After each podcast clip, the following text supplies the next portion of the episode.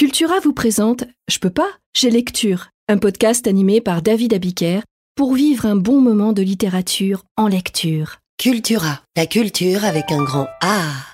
Bonjour et bienvenue dans Je peux pas, j'ai lecture, le podcast où je vous lis quatre extraits de grands classiques ou de livres à succès et un passage tiré d'une nouveauté, une façon de vous donner envie de découvrir un texte ou de le relire.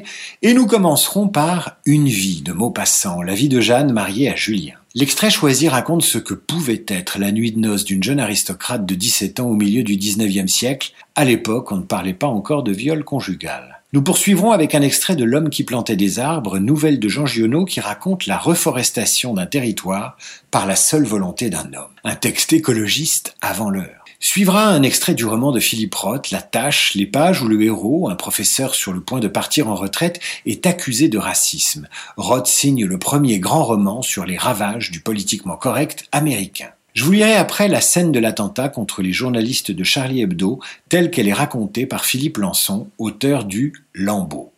Et pour terminer, un extrait du Temps gagné de Raphaël Antoven, roman autofictionnel qui vient de paraître. Dans le cas précis, il s'agit du chapitre où le narrateur nie, devant son beau-père, philosophe réputé, qu'il trompe sa fille avec l'ex-maîtresse de son père, une ancienne mannequin italienne, reconvertie dans la chanson Suivez mon regard. Je peux pas, j'ai lecture, c'est parti. Une vie, Guy de Maupassant, extrait du chapitre 4. Sans qu'elle eût entendu monter l'escalier, on frappa trois coups légers contre sa porte. Elle tressaillit horriblement et ne répondit point.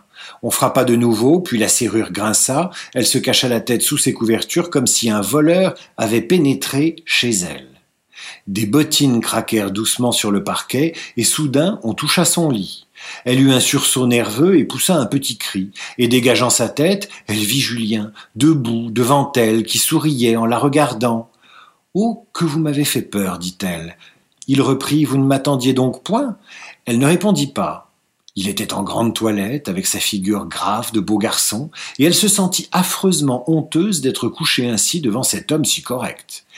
Il ne savait plus que dire, que faire, n'osant même pas se regarder à cette heure sérieuse et décisive d'où dépend l'intime bonheur de toute une vie. Il sentait vaguement peut-être quel danger offre cette bataille et quelle souple possession de soi, quelle rusée tendresse il faut pour ne froisser aucune des subtiles pudeurs, des infinies délicatesses d'une âme virginale et nourrie de rêves. Alors, doucement, il lui prit la main qu'il baisa, et s'agenouillant auprès du lit comme devant un autel, il murmura d'une voix aussi légère qu'un souffle Voudrez-vous m'aimer? Et elle, rassurée, tout à coup souleva sur l'oreiller sa tête ennuagée de dentelle, et elle sourit. Je vous aime déjà, mon ami. Il mit en sa bouche les petits doigts fins de sa femme, et la voix changée par ce bâillon de chair. Voulez-vous me prouver que vous m'aimez? Elle répondit, troublée de nouveau, sans bien comprendre ce qu'elle disait, sous le souvenir des paroles de son père. Je suis à vous, mon ami. Il couvrit son poignet de baisers mouillés, et se redressant lentement, il approchait de son visage qu'elle recommençait à cacher. Soudain, jetant un bras en avant par-dessus le lit, il enlaça sa femme à travers les draps, tandis que glissant son autre bras sous l'oreiller, il le soulevait avec la tête, et tout bas, tout bas, il demanda Alors, Voulez-vous bien me faire une petite place à côté de vous? Elle eut peur, une peur d'instinct, et balbutia Oh, pas encore, je vous en prie. Il sembla désappointé, un peu froissé, et il reprit d'un ton toujours suppliant, mais plus brusque. Pourquoi plus tard, puisque nous finirons toujours par là? Elle lui en voulut de ce mot, mais soumise et résignée, elle répéta pour la deuxième fois Je suis à vous, mon ami. Alors il disparut bien vite dans le cabinet de toilette, et elle entendait distinctement ses mouvements avec des froissements d'habits défaits, un bruit d'argent dans la poche, la chute successive des bottines. Et tout à coup, en caleçon, en chaussettes, il traversa vivement la chambre pour aller déposer sa montre sur la cheminée. Puis il retourna en courant dans la petite pièce voisine, remua quelque temps encore, et Jeanne se retourna rapidement de l'autre côté en fermant les yeux quand elle sentit qu'il arrivait. Elle fit un soubresaut comme pour se jeter à terre lorsque glissa vivement contre sa jambe une autre jambe, froide et velue. Et, la figure dans ses mains, éperdue, prête à crier de peur et d'effarement, elle se blottit tout au fond du lit. Aussitôt il la prit en ses bras, bien qu'elle lui tournât le dos, et il baisait voracement son cou, les dentelles flottantes de sa coiffure de nuit et le col brodé de sa chemise. Elle ne remuait pas, raidie dans une horrible anxiété, sentant une main forte qui cherchait sa poitrine cachée entre ses coudes. Elle haletait, bouleversée sous cet attouchement brutal, et elle avait surtout envie de se sauver, de courir par la maison, de s'enfermer quelque part. Loin de cet homme, il ne bougeait plus. Elle recevait sa chaleur dans son dos, alors son effroi s'apaisa encore, et elle pensa brusquement qu'elle n'aurait qu'à se retourner pour l'embrasser. À la fin il parut s'impatienter, et d'une voix attristée. Vous ne voulez donc point être ma petite femme? Elle murmura à travers ses doigts. Est-ce que je ne la suis pas? Il répondit avec une nuance de mauvaise humeur. Mais non, ma chère, voyons, ne vous moquez pas de moi. Elle se sentit toute remuée par le ton mécontent de sa voix, et elle se tourna tout à coup vers lui pour lui demander pardon.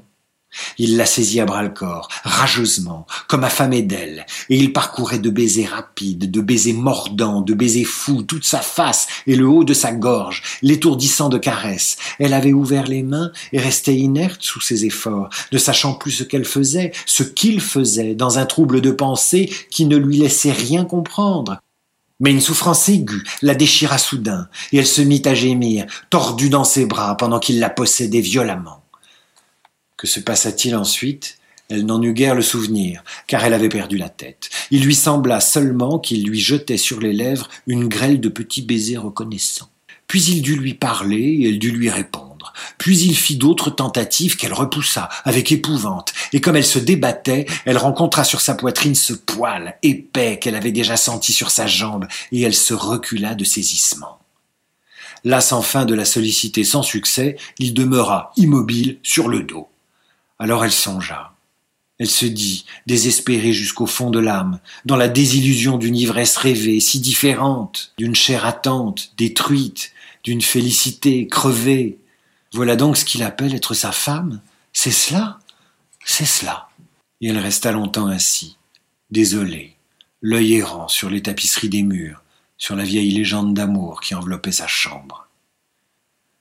Mais comme Julien ne parlait plus, ne remuait plus, elle tourna lentement son regard vers lui, et elle s'aperçut qu'il dormait. Il dormait, la bouche entr'ouverte, le visage calme. Il dormait. Elle ne le pouvait croire, se sentant indignée, plus outragée par ce sommeil que par sa brutalité, traitée comme la première venue. Pouvait-il dormir une nuit pareille? Ce qui s'était passé entre eux n'avait donc pour lui rien de surprenant Oh Elle eût mieux aimé être frappée, violentée encore, meurtrie de caresses odieuses jusqu'à perdre connaissance, elle resta immobile, appuyée sur un coude, penchée vers lui, écoutant entre ses lèvres passer un léger souffle qui parfois prenait une apparence de ronflement. Le jour parut, terne d'abord, puis clair, puis rose, puis éclatant. Julien ouvrit les yeux, bâilla, étendit ses bras, regarda sa femme, sourit et demanda As-tu bien dormi, ma chérie? Elle s'aperçut qu'il lui disait tu maintenant. Et elle répondit stupéfaite Mais oui, et vous? Il dit Au moi fort bien. Et se tournant vers elle, il l'embrassa, puis se mit à causer tranquillement. Il lui développait des projets de vie, avec des idées d'économie, et ce mot, revenu plusieurs fois, étonnait Jeanne. Elle l'écoutait sans bien saisir le sens des paroles, le regardait, songeait à mille choses rapides qui passaient, effleurant à peine son esprit. Huit heures sonnèrent. Allons, il faut nous lever, dit-il. Nous serions ridicules en restant tard au lit. Et il descendit le premier. Quand il eut fini sa toilette, il aida gentiment sa femme en tous les menus détails de la sienne, ne permettant pas qu'on appelât Rosalie. Au moment de sortir, il l'arrêta. Hum, tu sais, entre nous, nous pouvons nous tutoyer maintenant, mais devant tes parents, il vaut mieux attendre encore. Ce sera tout naturel en revenant de notre voyage de noces. Elle ne se montra qu'à l'heure du déjeuner, et la journée s'écoula ainsi qu'à l'ordinaire, comme si rien de nouveau n'était survenu. Il n'y avait qu'un homme, de plus, dans la maison. L'homme qui plantait des arbres, Jean Giono, extrait. C'était un beau jour de juin, avec grand soleil, mais sur ces terres sans abri et hautes dans le ciel, le vent soufflait avec une brutalité insupportable. Ces grondements dans les carcasses des maisons étaient ceux d'un fauve dérangé dans son repas. Il me fallut lever le camp. À cinq heures de marche de là, je n'avais toujours pas trouvé d'eau et rien ne pouvait me donner l'espoir d'en trouver. C'était partout la même sécheresse, les mêmes herbes ligneuses. Il me sembla apercevoir dans le lointain une petite silhouette noire debout. Je la pris donc pour le tronc d'un arbre solitaire. À tout hasard, je me dirigeais vers elle. C'était un berger. Une trentaine de moutons couchés sur la terre brûlante se reposaient près de lui. Il me fit boire à sa gourde, et un peu plus tard, il me conduisit à sa bergerie, dans une ondulation du plateau. Il tirait son eau excellente d'un trou naturel très profond, au-dessus duquel il avait installé un treuil rudimentaire. Cet homme parlait peu. C'est le fait des solitaires, mais on le sentait sûr de lui et confiant dans cette assurance. C'était insolite dans ce pays dépouillé de tout. Il n'habitait pas une cabane, mais une vraie maison en pierre, où l'on voyait très bien comment son travail personnel avait rapiécé la ruine qu'il avait trouvée là à son arrivée. Son toit était solide et étanche, le vent qui le frappait faisait sur les tuiles le bruit de la mer sur les plages. Son ménage était en ordre, sa vaisselle lavée, son parquet balayé, son fusil graissé, sa soupe bouillait sur le feu. Je remarquai alors qu'il était aussi rasé de frais et que tous ses boutons étaient solidement cousus, que ses vêtements étaient reprisés avec le soin minutieux qui rend les reprises invisibles. Il me fit partager sa soupe, et comme après je lui offrais ma blague à tabac, il me dit qu'il ne fumait pas. Son chien, silencieux comme lui, était bienveillant, sans bassesse. Il avait été entendu tout de suite que je passerais la nuit là. Le village le plus proche était encore à plus d'une journée et demie de marche. Et au surplus, je connaissais parfaitement le caractère des rares villages de cette région. Il y en a quatre ou cinq dispersés loin les uns des autres sur des flancs de ces hauteurs, dans les taillis de chênes blancs et à la toute extrémité des routes carrossables. Ils sont habités par des bûcherons qui font du charbon de bois. Ce sont des endroits où l'on vit mal. Les familles serrées les unes contre les autres dans ce climat qui est d'une rudesse excessive, aussi bien l'été que l'hiver, exaspèrent leur égoïsme en vase clos, l'ambition irraisonnée si démesure, dans le désir continu de s'échapper de cet endroit.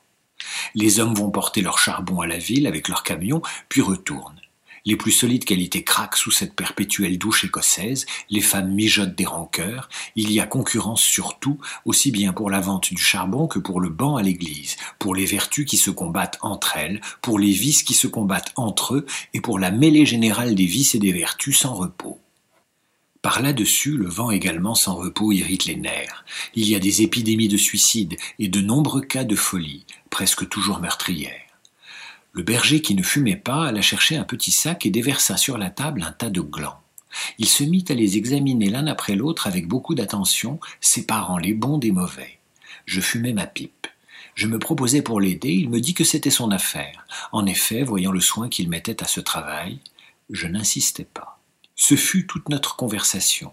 Quand il eut du côté des bons un tas de glands assez gros, il les compta par paquets de dix. Ce faisant, il éliminait encore les petits fruits ou ceux qui étaient légèrement fendillés, car il les examinait de fort près. Quand il eut ainsi devant lui cent glands parfaits, il s'arrêta, et nous allâmes nous coucher. La société de cet homme donnait la paix. Je lui demandai le lendemain la permission de me reposer tout le jour chez lui.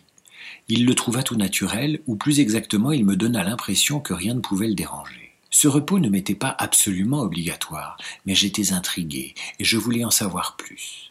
Il fit sortir son troupeau et il le mena à la pâture. Avant de partir, il trempa dans un seau d'eau le petit sac où il avait mis les glands soigneusement choisis et comptés je remarquai qu'en guise de bâton, il emportait une tringle de fer, grosse comme le pouce et longue d'environ un mètre cinquante.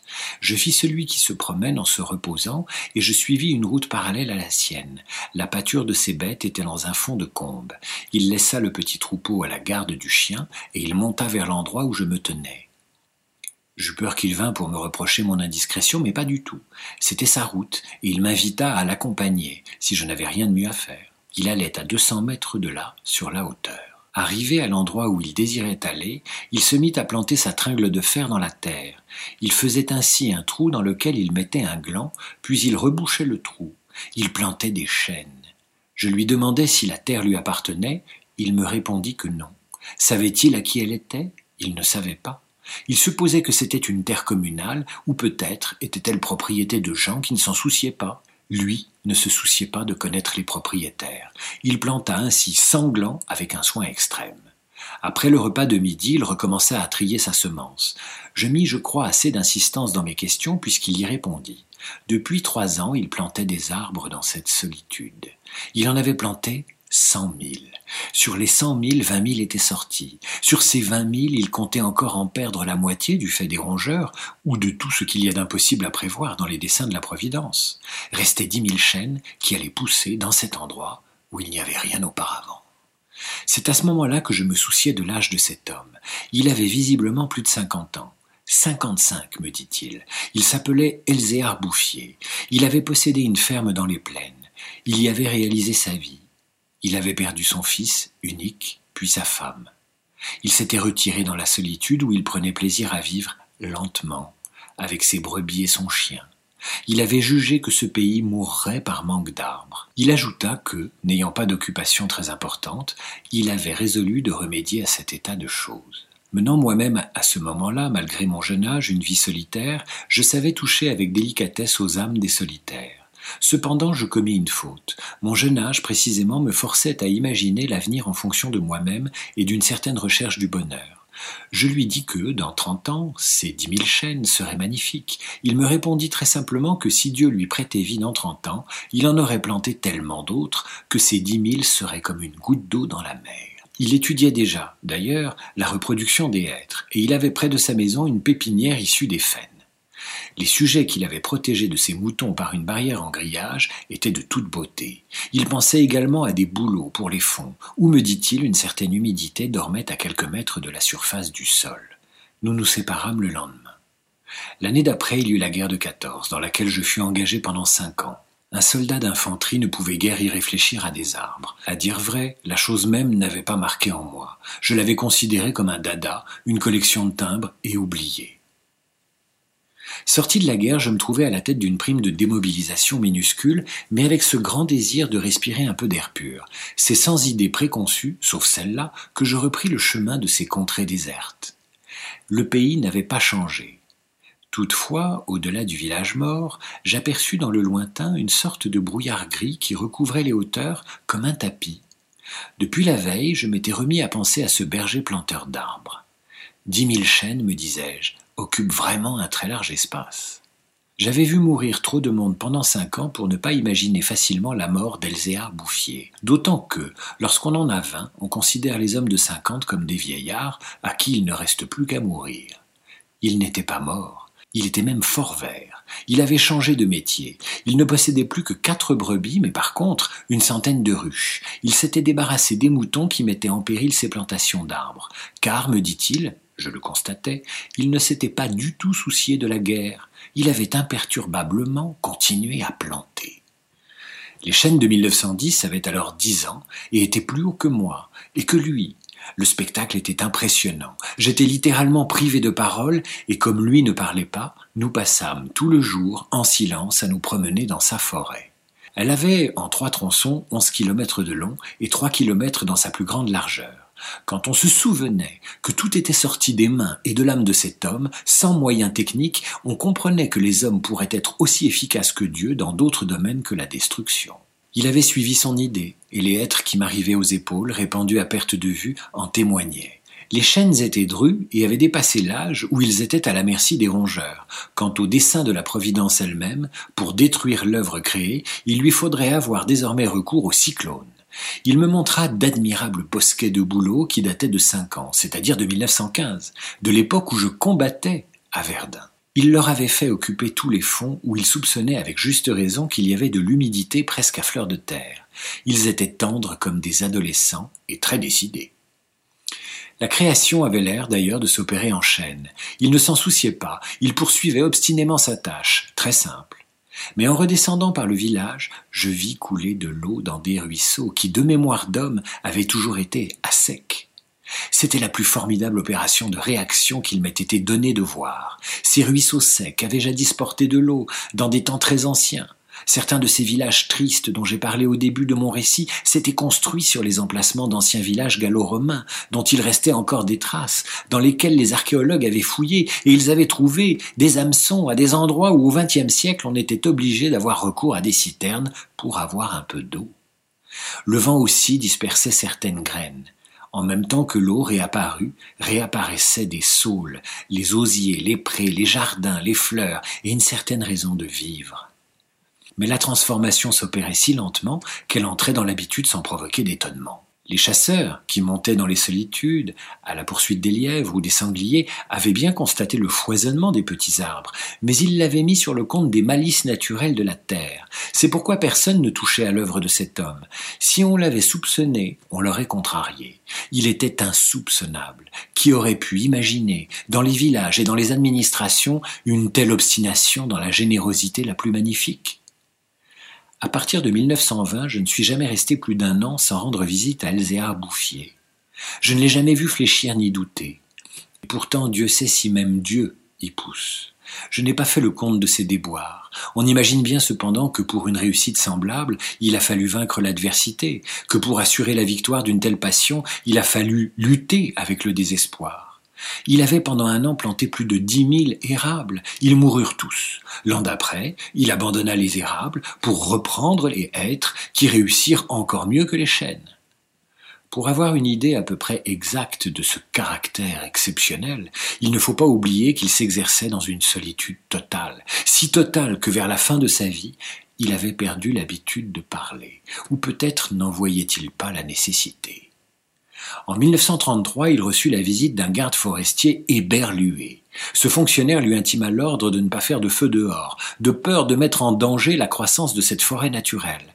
C'était la première fois, lui dit cet homme naïf, qu'on voyait une forêt pousser toute seule. À cette époque, il fallait planter des hêtres à douze kilomètres de sa maison, pour s'éviter le trajet d'aller-retour, car il avait alors soixante-quinze ans. Il envisageait de construire une cabane de pierre sur les lieux mêmes de ses plantations ce qu'il fit l'année d'après. En 1935, une véritable délégation administrative vint examiner la forêt naturelle. Il y avait un grand personnage des eaux et forêts, un député, des techniciens. On prononça beaucoup de paroles inutiles. On décida de faire quelque chose, et heureusement, on ne fit rien. Sinon, la seule chose utile, mettre la forêt sous la sauvegarde de l'État et interdire qu'on vienne y charbonner car il était impossible de n'être pas subjugué par la beauté de ces jeunes arbres en pleine santé, et elle exerça son pouvoir de séduction sur le député lui-même.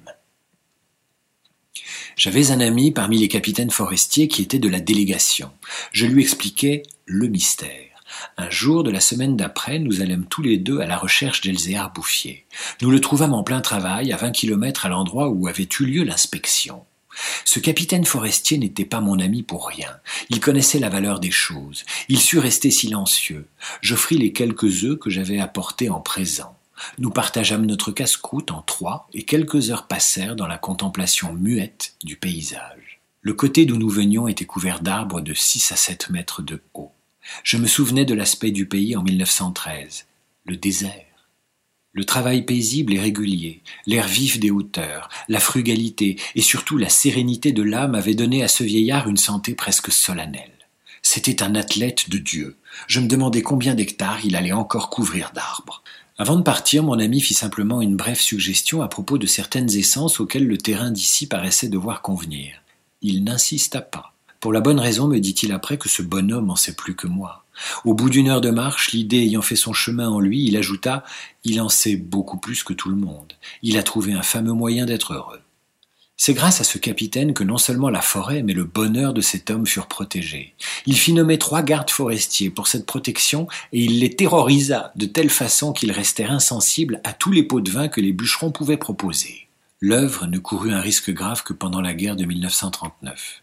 Les automobiles marchant alors au gazogène, on n'avait jamais assez de bois. On commença à faire des coupes dans les chaînes de 1910, mais ces quartiers sont si loin de tout réseau routier que l'entreprise se révéla très mauvaise au point de vue financier. On l'abandonna, le berger n'avait rien vu. Il était à 30 kilomètres de là, continuant paisiblement sa besogne, ignorant la guerre de 39 comme il avait ignoré la guerre de 14.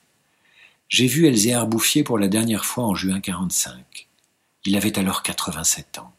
J'avais donc repris la route du désert, mais maintenant, malgré le délabrement dans lequel la guerre avait laissé le pays, il y avait un car qui faisait le service entre la vallée de la Durance et la montagne. Je mis sur le compte de ce moyen de transport relativement rapide le fait que je ne reconnaissais plus les lieux de mes dernières promenades. Il me semblait aussi que l'itinéraire me faisait passer par des endroits nouveaux. J'eus besoin d'un nom de village pour conclure que j'étais bien cependant dans cette région jadis en ruine et désolée. Le car me débarqua à Vergon. En 1913, ce hameau de 10 à 12 maisons avait trois habitants. Ils étaient sauvages, se détestaient, vivaient de chasse aux pièges, à peu près dans l'état physique et moral des hommes de la préhistoire. Les orties dévoraient autour d'eux les maisons abandonnées. Leurs conditions étaient sans espoir. Il ne s'agissait pour eux que d'attendre la mort, situation qui ne prédispose guère aux vertus. Tout était changé. L'air lui-même, au lieu des bourrasques sèches et brutales qui m'accueillaient jadis, soufflait une brise souple chargée d'odeurs. Un bruit semblable à celui de l'eau venait des hauteurs. C'était celui du vent dans les forêts. Enfin, chose plus étonnante, j'entendis le vrai bruit de l'eau coulant dans un bassin. Je vis qu'on avait fait une fontaine, qu'elle était abondante, et, ce qui me toucha le plus, on avait planté près d'elle un tilleul qui pouvait déjà avoir dans les quatre ans déjà gras, symbole incontestable d'une résurrection. Par ailleurs, Vergon portait les traces d'un travail pour l'entreprise duquel l'espoir était nécessaire. L'espoir était donc revenu. On avait déblayé les ruines, abattu les pans de murs délabrés et reconstruit cinq maisons. Le hameau comptait désormais vingt-huit habitants, dont quatre jeunes ménages. Les maisons neuves, crépies de frais, étaient entourées de jardins potagers, où poussaient, mélangés mais alignés, les légumes et les fleurs, les choux et les rosiers, les poireaux et les gueules de loup, les céleris et les anémones. C'était désormais un endroit où l'on avait envie d'habiter. À partir de là, je fis mon chemin à pied. La guerre dont nous sortions à peine n'avait pas permis l'épanouissement complet de la vie, mais Lazare était hors du tombeau. Sur les flancs abaissés de la montagne, je voyais de petits champs d'orge et de seigle en herbe, au fond des étroites vallées, quelques prairies verdissaient. Il n'a fallu que les huit ans qui nous séparent de cette époque pour que tout le pays resplendisse de santé et d'aisance. Sur l'emplacement des ruines que j'avais vues en 1913 s'élèvent maintenant des fermes propres, bien crépies, qui dénotent une vie heureuse et confortable. Les vieilles sources se sont remises à couler. On en a canalisé les eaux, à côté de chaque ferme, dans des bosquets d'érables. Les bassins des fontaines débordent sur des tapis de menthe fraîche. Les villages se sont reconstruits peu à peu. Une population des plaines où la terre se vend chère s'est fixée dans le pays, y apportant de la jeunesse, du mouvement, de l'esprit d'aventure. On rencontre dans les chemins des hommes et des femmes bien nourris, des garçons et des filles qui savent rire et ont repris goût aux fêtes campagnardes. Si on compte l'ancienne population méconnaissable depuis qu'elle vit avec douceur et les nouveaux venus, plus de dix mille personnes doivent leur bonheur à Elzéar Bouffier. Quand je réfléchis qu'un homme seul, réduit à ses simples ressources physiques et morales, a suffi pour faire surgir du désert ce pays de Canaan, je trouve que malgré tout, la condition humaine est admirable. Mais quand je fais le compte de tout ce qu'il a fallu de constance dans la grandeur d'âme et d'acharnement dans la générosité pour obtenir ce résultat, je suis pris d'un immense respect pour ce vieux paysan sans culture qui a su mener à bien cette œuvre digne de Dieu. Elzéa Bouffier est mort, paisiblement, en 1947, à l'hospice de Banan. La tâche, Philippe Roth, chapitre 1er, extrait. La classe comptait 14 étudiants. Les premiers cours, il avait fait l'appel pour retenir leurs noms. Comme au bout de cinq semaines, il y avait encore deux noms qui demeuraient sans écho, Coleman avait ouvert le cours de la sixième en demandant est-ce que quelqu'un connaît ces gens? Ils existent vraiment ou bien ce sont des zombies? Un peu plus tard dans la journée, à sa grande surprise, son successeur, le nouveau doyen, l'avait convoqué pour répondre d'une accusation de racisme émanant des deux étudiants absents qui se trouvaient être noirs et qui, malgré leur défection, avaient promptement été mis au courant de la formule par laquelle il avait publiquement soulevé le problème de leur absentéisme. Coleman répondit au doyen mais j'évoquais la possibilité qu'il n'ait qu'une existence ectoplasmique. Est-ce que ça peut faire le moindre doute? Ces deux étudiants n'avaient pas suivi un seul cours. C'est tout ce que je savais d'eux. J'employais le mot dans son sens communément reçu, son sens premier. Zombie, spectre, fantôme. Je n'avais pas la moindre idée de la couleur de leur peau. Sinon, moi qui fais très attention à ne jamais heurter la sensibilité des étudiants, je n'aurais jamais employé un mot pareil. Comprenez bien le contexte. J'ai dit, est-ce qu'ils existent? Ou est-ce que ce sont des zombies? L'accusation de ces étudiants est spécieuse, elle est absurde. Mes collègues le savent bien, mes étudiants aussi. Le problème, le seul d'ailleurs, c'est l'absentéisme de ces deux élèves, leur fumisterie flagrante et inexcusable. Le plus amer, c'est que cette accusation n'est pas seulement infondée, elle est aberrante. Considérant qu'il en avait dit plus qu'assez pour sa défense et que le chapitre était clos, il rentra chez lui. Or, je me suis laissé dire que les doyens, même modèle courant du fait qu'ils sont une manière d'état tampon entre les professeurs et la haute administration, se font immanquablement des ennemis. Ils n'accordent pas toujours les augmentations de salaire qu'on leur demande, ni les places de parking les plus convoitées parce que les plus commodes, ni les grands bureaux auxquels les professeurs considèrent avoir droit. Dans les départements en position de faiblesse, en particulier les candidatures ou les promotions sont régulièrement rejetées, les pétitions émanant d'un département pour avoir davantage de postes ou d'heures de secrétariat restent presque toujours sans effet, de même que les demandes de décharge d'horaires ou les requêtes pour éviter de faire cours au petit matin. Le remboursement des frais de déplacement pour se rendre à des colloques universitaires est régulièrement refusé, etc., etc. De surcroît, Coleman n'avait pas été un doyen modèle courant. Les professeurs dont il s'était débarrassé, les méthodes qu'il avait employées pour le faire, ce qu'il avait aboli, ce qu'il avait institué, l'audace avec laquelle il avait fait son travail, malgré une résistance acharnée, lui avait valu des inimitiés qui allaient au-delà de celles de quelques mécontents, de quelques ingrats dont il aurait froissé la vanité. Sous la protection de Pierce Roberts, le jeune et beau président aussi fougueux que chevelu, qui, sitôt à son poste lui-même, l'avait nommé doyen en lui disant Il va falloir que ça change, et ceux qui ne seront pas contents n'auront qu'à partir en pré-retraite ou planter leur chou ailleurs. Il avait tout chamboulé. Huit ans plus tard, à mi-parcours de la carrière de Coleman, Roberts acceptait une promotion prestigieuse, la présidence du Big Ten, dix grandes universités du Midwest, fort de la réputation de tout ce qui avait été accompli en un temps record à Athéna. Or, cet accomplissement, la faculté ne le devait pas à son président de charme, qui était surtout un excellent collecteur de fonds et qui s'était bien gardé de monter au créneau lui-même, quittait Athéna, sa réputation intacte un excellent collecteur de fonds, et qui s'étant bien gardé de monter au créneau lui-même, quittait Athéna, sa réputation intacte. Cet accomplissement, on le devait à la détermination de son doyen. Coleman n'était pas doyen depuis un mois qu'il convoquait déjà pour un entretien tous les professeurs, y compris plusieurs mandarins issus de vieilles familles du comté qui avaient fondé matériellement et financièrement l'université et qui, sans avoir vraiment besoin de cet argent pour vivre, n'étaient pas fâchés de percevoir un salaire. Chacun d'entre eux s'était vu demander à l'avance de se munir de son curriculum.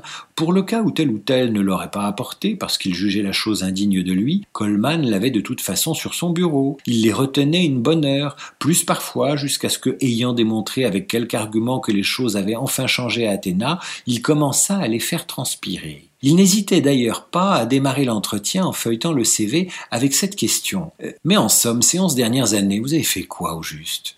Lorsqu'il lui répondait, comme un nombre écrasant d'entre eux, qu'il publiait régulièrement des articles dans les Athena Notes, lorsqu'il avait entendu une fois de trop les cuistreries philologiques, bibliographiques et archéologiques qu'ils allaient récupérer au fil des ans dans leur fond de thèse pour les publier dans le bulletin trimestriel renéotypé et relié de carton gris qu'on archivait nulle part ailleurs sur Terre qu'à la bibliothèque d'Athéna, il osait enfreindre le code des bonnes manières universitaires en déclarant, paraît-il, en d'autres termes, vous recyclez vos déchets. Il ne se contenta pas de supprimer les Athena Notes en remboursant ses fonds, d'ailleurs insignifiants, aux donateurs, beau-père du rédacteur en chef. Afin d'encourager les retraites anticipées, il força les plus caduques des professeurs antiques et solennels à abandonner les cours qu'ils ressassaient depuis vingt ou trente ans pour leur attribuer les cours d'anglais et d'histoire générale de première année, ainsi que le nouveau programme d'orientation des arrivants, qui se déroulait durant les dernières chaleurs de l'été il supprima le prix du meilleur chercheur de l'année, bien mal nommé, et alloua les 1000 dollars à un autre chapitre. Pour la première fois dans l'histoire de la faculté, il exigea un dossier en règle avec description détaillée du projet pour toute demande d'année sabbatique rémunérée, demande rejetée la plupart du temps. Il récupéra la salle à manger des professeurs avec ses allures de club et ses lambris de chêne dont on disait avec orgueil qu'ils étaient les plus beaux du campus. Il la rendit à sa vocation première qui était d'accueillir les séminaires des meilleurs étudiants, contraignant ainsi les professeurs à manger à la cafétéria avec les élèves. Il remit en vigueur les réunions de professeurs alors que son prédécesseur s'était fait des amis en ne les convoquant jamais. Il demandait au contraire au secrétariat d'y contrôler l'assiduité, si bien que même les mandarins qui ne devaient que trois heures de cours par semaine furent obligés de faire acte de présence. Ayant déniché dans le règlement de la faculté un article stipulant que les comités exécutifs n'avaient pas de légitimité, il argua que ces obstacles encombrants au changement ne s'étaient développés que par la tradition et les conventions et les abolit pour diriger les réunions selon son bon plaisir, mettant à profit chacune d'entre elles pour annoncer parmi les prochaines mesures qu'il allait prendre les plus susceptibles de susciter des ressentiments accrus. Sous sa direction, la promotion devint plus difficile et ce fut peut-être ce qui choqua le plus, il ne fut plus question d'être promu automatiquement selon son grade sur le simple fait d'être un professeur populaire, ni d'obtenir une augmentation de salaire qui ne soit pas liée au mérite. Bref, il introduisit la concurrence, il rendit la faculté compétitive. En somme, nota un de ses ennemis de la première heure, un comportement juif typique. Chaque fois qu'il se formait un comité de mécontents pour aller se plaindre au président, Pierce Roberts soutenait indéfectiblement Coleman. Pendant les années Roberts, tous les jeunes gens brillants que Coleman recrutait l'appréciaient parce qu'il leur faisait de la place et qu'il engageait des assistants de valeur parmi les étudiants de troisième cycle de John Hopkins, Harvard et Cornell. C'était la révolution de la qualité, disait-il volontiers. Il l'appréciait parce qu'il tirait l'élite dominante de son petit club, qu'il menaçait l'image qu'elle se faisait d'elle-même, ce qui a le don d'excéder un professeur pontifiant. Tous les anciens qui constituaient la partie faible du collège des professeurs n'avaient survécu que parce qu'ils se considéraient avec complaisance comme des sommités, le plus grand érudit sur l'encens de notre ère, etc., etc. Une fois contestés d'en haut, leur confiance en soi s'élimait, et en l'espace de quelques années, on les vit presque tous disparaître. Époque exaltante. Mais un jour, Pierce Roberts prit ses hautes fonctions à l'université du Michigan et on vit arriver Heinz, son successeur. Il n'avait pas de raison particulière d'être loyal envers Coleman et, contrairement à Roberts, ne témoignait pas d'indulgence envers sa vanité écrasante et son ego autocratique qui avait permis de faire le ménage en si peu de temps. Alors, à mesure que les jeunes gardés par Coleman et ceux qu'il avait recrutés à l'extérieur devenaient des anciens, la réaction contre le doyen Silk se mit en place. Il n'en avait jamais pris la mesure avant de compter ceux qui, tout département confondu, ne semblaient pas fâchés que le vieux doyen ait qualifié ces deux étudiants apparemment inexistants d'un mot, zombie, qui se définissent non seulement par le premier sens du dictionnaire, qu'il soutenait être seul pertinent en l'occurrence, mais aussi par les connotations injurieuses et racistes qui avaient permis à ces deux étudiants noirs en question de l'attaquer. Le lambeau. Philippe Lançon, chapitre 4. L'attentat. J'ai posé le livre de jazz sur la table de conférence et j'ai dit à Cabu Tiens, je voulais te montrer quelque chose. Il m'a fallu un peu de temps pour trouver la photo que je cherchais. Comme j'étais pressé, j'ai pensé que j'aurais dû marquer la page. Mais comment aurais-je pu le faire puisque je ne savais pas une minute avant que j'allais la lui montrer? Je ne savais pas qu'il serait présent ce jour-là, même s'il ratait rarement la conférence du mercredi. Cabu avait dessiné une infinité de cancres, mais c'était un bon élève. La photo d'Elvin Jones date de 1964 et s'étale sur les pages 152-153. C'est un gros plan. Il allume une cigarette de la main droite, énorme et fine à la fois, qui tient les deux baguettes en croix. Il porte une élégante chemise à carreaux fins, légèrement ouverte. Les manches ne sont pas relevées. Les yeux clos, il tire sur la cigarette. La moitié du visage puissant et anguleux est prise dans le triangle supérieur, dessiné par les deux baguettes, comme dans les formes d'un tableau cubiste. La photo a été faite pendant une session d'enregistrement d'un disque de Wayne Shorter, Night Dreamer. Cabu l'a trouvée aussi belle que moi. J'étais heureux de la lui montrer. Le jazz était au bout du compte ce qui me rapprochait le plus de lui. Quant au livre, il le connaissait déjà. Nous l'avons feuilleté, je l'ai refermé quand Bernard s'approchant m'a dit Tu ne veux pas faire ta chronique sur Welbeck? J'étais sensible à son enthousiasme toujours annoncé par un grand sourire de lapin bienveillant sensible à cette candeur particulière, non dépourvue de ruse, qui naissait de ses élans de sympathie et de sa perpétuelle curiosité. Mais j'ai répondu à peu près Ah non, je viens d'écrire dans Libération ce que j'en pensais, je n'ai pas envie de faire une ressucée. Depuis l'autre bout de la table, Charb a dit Oh, s'il te plaît, fais-nous une ressucée. Il y a eu quelques sourires, et c'est à cet instant, blague dite, qu'un bruit sec, comme de pétard, et les premiers cris dans l'entrée ont interrompu le flux de nos blagues et de nos vies. Je n'ai pas eu le temps de ranger le livre de jazz dans le petit sac en tissu noir. Je n'ai même pas eu le temps d'y penser, et tout l'ordinaire a disparu. Lorsqu'on ne s'y attend pas, combien de temps faut-il pour sentir que la mort arrive? Ce n'est pas seulement l'imagination qui est dépassée par l'événement, ce sont les sensations elles-mêmes. J'ai entendu d'autres petits bruits secs, pas du tout de bruyantes détonations de cinéma, non, des pétards sourds et sans écho. Et j'ai cru un instant, mais qu'ai-je cru exactement? Si j'écris une phrase comme j'ai cru un instant que nous avions des visiteurs imprévus, peut-être indésirables, voire tout à fait indésirables, je voudrais aussitôt la corriger selon une grammaire qui n'existe pas. Elle unirait toutes ces propositions et en même temps les éloignerait assez pour qu'elles n'appartiennent plus ni à la même phrase, ni à la même page, ni au même livre, ni au même monde. Sans doute avais-je déjà, comme les autres, basculé dans un univers où tout arrive sous une forme si violente que c'en est comme atténué, ralenti, la conscience n'ayant plus d'autre moyen de percevoir l'instant qui l'a détruit. J'ai aussi pensé, je ne sais pourquoi, que c'était peut-être des gamins, mais penser n'est pas le mot, ce n'était qu'une succession de petites visions, aussitôt évaporées. J'ai entendu une femme crier. Mais qu'est-ce que. Une autre voix de femme criait Ah Une autre voix encore poussait un cri de rage, plus strident, plus agressif, une sorte de Ah Mais celle-là, je peux l'identifier, c'était la voix d'Elsa Kayat. Pour moi, son cri signifiait simplement Mais qu'est-ce que c'est que ces connards? La dernière syllabe s'était tirée d'une pièce à l'autre. Il y avait dedans autant de rage que d'effroi. Mais il y avait encore beaucoup de liberté, Peut-être est-ce le seul instant de ma vie où ce mot, liberté, a été plus qu'un mot, une sensation. Je croyais encore que ce qui avait lieu était une farce tout en devinant déjà que ce n'en était pas une, mais sans savoir ce que c'était comme un papier calque mal replacé sur le dessin qu'on y a recopié, les lignes de la vie ordinaire, de ce qui dans une vie ordinaire dessinerait une farce, ou puisque c'était l'endroit une caricature, ces lignes ne correspondaient plus à celles inconnues qui venaient de les remplacer. Nous étions soudain de petits personnages prisonniers à l'intérieur du dessin. Mais qui dessinait? L'irruption de la violence nue isole du monde et des autres celui qui l'a subi. En tout cas, elle m'isola. Au même instant, Sigolène croisa le regard de Charbe, et elle a vu que lui avait compris. Ce n'était pas surprenant. Charbe avait peu d'illusions sur ce dont les hommes sont capables. Il n'avait aucun pathétique, aucune emphase. C'est aussi pourquoi, grimpé tel un furet sur la moustache de Staline, il était souvent si drôle. Ces deux têtes vides et cagoulées, qui portaient la bigoterie et la mort, il ne lui a sans doute pas fallu les secondes de vie qui lui restaient pour comprendre de quelle minable bande dessinée elles sortaient, pour les envisager telles qu'elles étaient avant qu'elles ne le défigurent.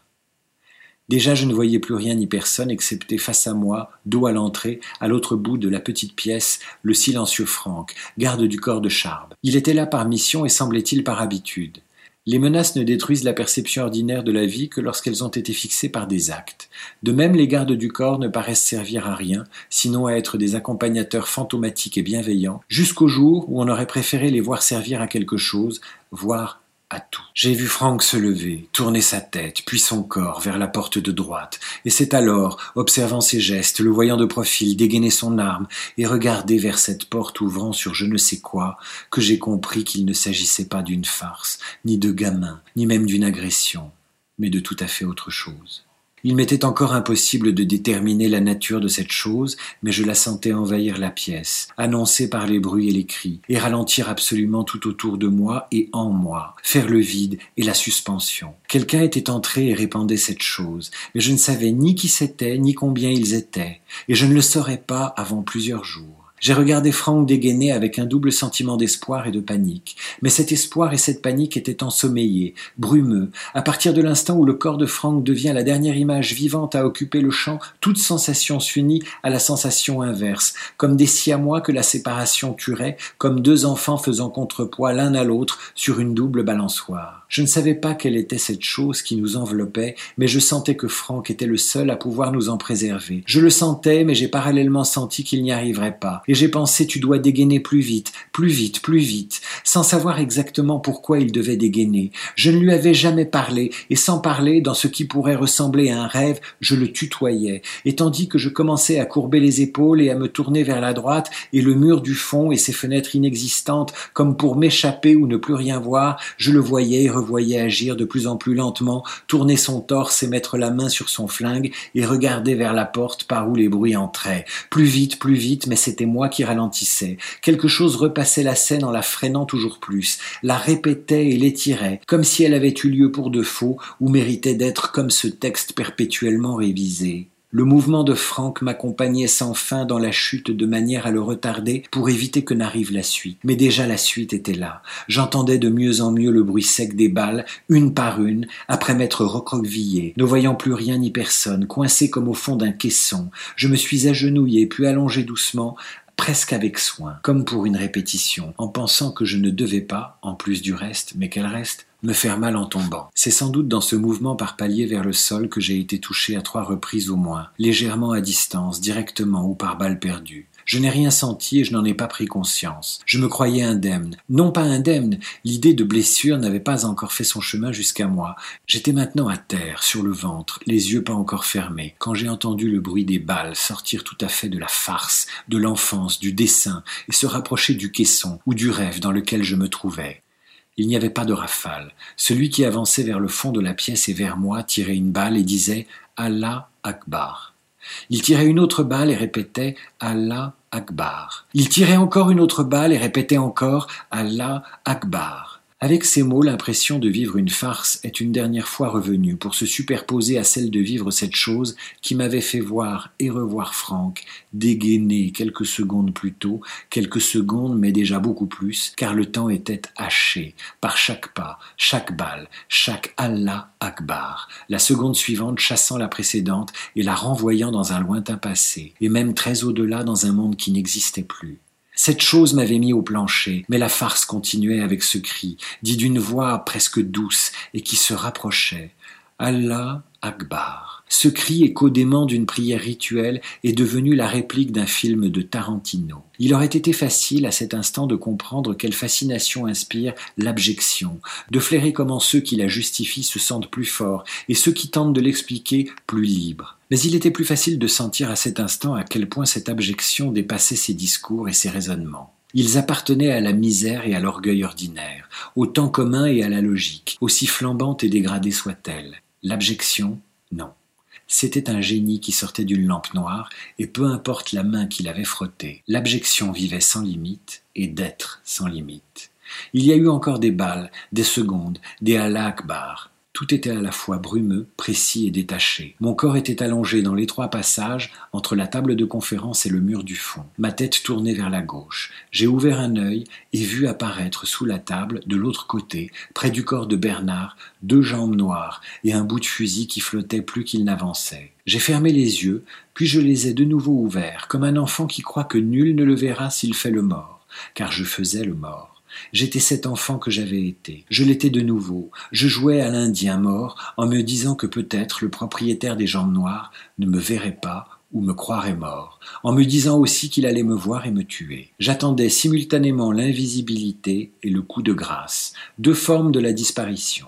Je me croyais toujours étranger à toute blessure. J'étais blessé pourtant, assez immobile et la tête baignant probablement déjà dans assez de sang pour que le tueur, en s'approchant, n'ait pas jugé nécessaire de m'achever. Les ai ouverts aussitôt. Je les sentis soudain presque au-dessus de moi et j'ai fermé les yeux les ai ouverts aussitôt, comme si pour voir quelques bouts de son corps et la suite de l'histoire, j'étais prêt à prendre le risque d'en subir la fin. C'était plus fort que moi. Il était là, comme un taureau, flairant le torero immobile qu'il vient d'encorner, les jambes noires, le fusil pointé comme des cornes, vers la terre, se demandant peut-être s'il fallait ou non insister. Je l'entendais respirer, flotter, hésiter peut-être. Je me sentais vivant et presque déjà mort, l'un et l'autre, l'un dans l'autre, pris dans son regard et son souffle. Puis il s'est lentement éloigné, attiré par d'autres corps, d'autres capes, d'autres choses, en réalité vers la sortie comme je l'ai su beaucoup plus tard, puisque l'ensemble n'avait duré qu'un peu plus de deux minutes. Et tout est devenu silencieux.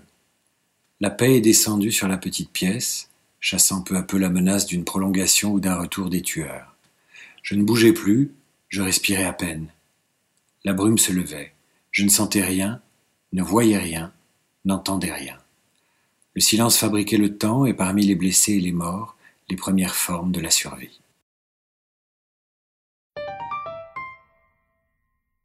Temps gagné, Raphaël Antoven, extrait.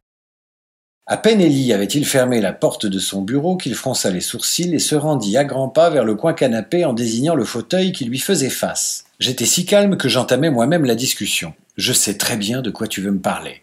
Qu'est-ce que c'est que cette histoire? Qu'est-ce que j'entends? Attends, calme-toi. Ne me dis pas de me calmer. Si j'apprends que c'est vrai, j'ordonne à ma fille de déménager et je te casse la gueule. Mais de quoi tu parles? Ne joue pas au con avec moi. Qu'est-ce que c'est que cette histoire? Trois personnes me rapportent ça. Si c'est vrai, je te préviens. Mais arrête, l'interrompis-je sur le ton qu'il avait eu lui-même huit ans plus tôt à table, alors qu'à deux reprises, sans songer qu'il avait cessé de fumer depuis vingt ans, j'avais tendu une allumette enflammée à la cigarette qu'il mâchonnait. En fait, je sais très bien de quoi tu me parles. Ça fait deux semaines qu'on me gave avec cette connerie. Deux semaines que j'entends ça sans savoir d'où ça vient. Tu crois que c'est agréable, une rumeur comme ça? Tu crois que c'est facile d'entendre ça sur soi? J'en ai rien à foutre si c'est vrai. Mais c'est faux, c'est archi faux, c'est juste une rumeur dégueulasse. Oui, bah justement, il n'y a pas de fumée sans feu. Mais c'est immonde de dire ça, c'est injuste et pardonne-moi, ce n'est pas très intelligent. Comment? Tu es le premier à savoir qu'il y a de la fumée sans feu. Personne n'est plus injustement calomnié, insulté, maltraité que toi. Il vacilla sous mon crochet. J'avais marqué un point. L'orgueil est décidément une valeur sûre.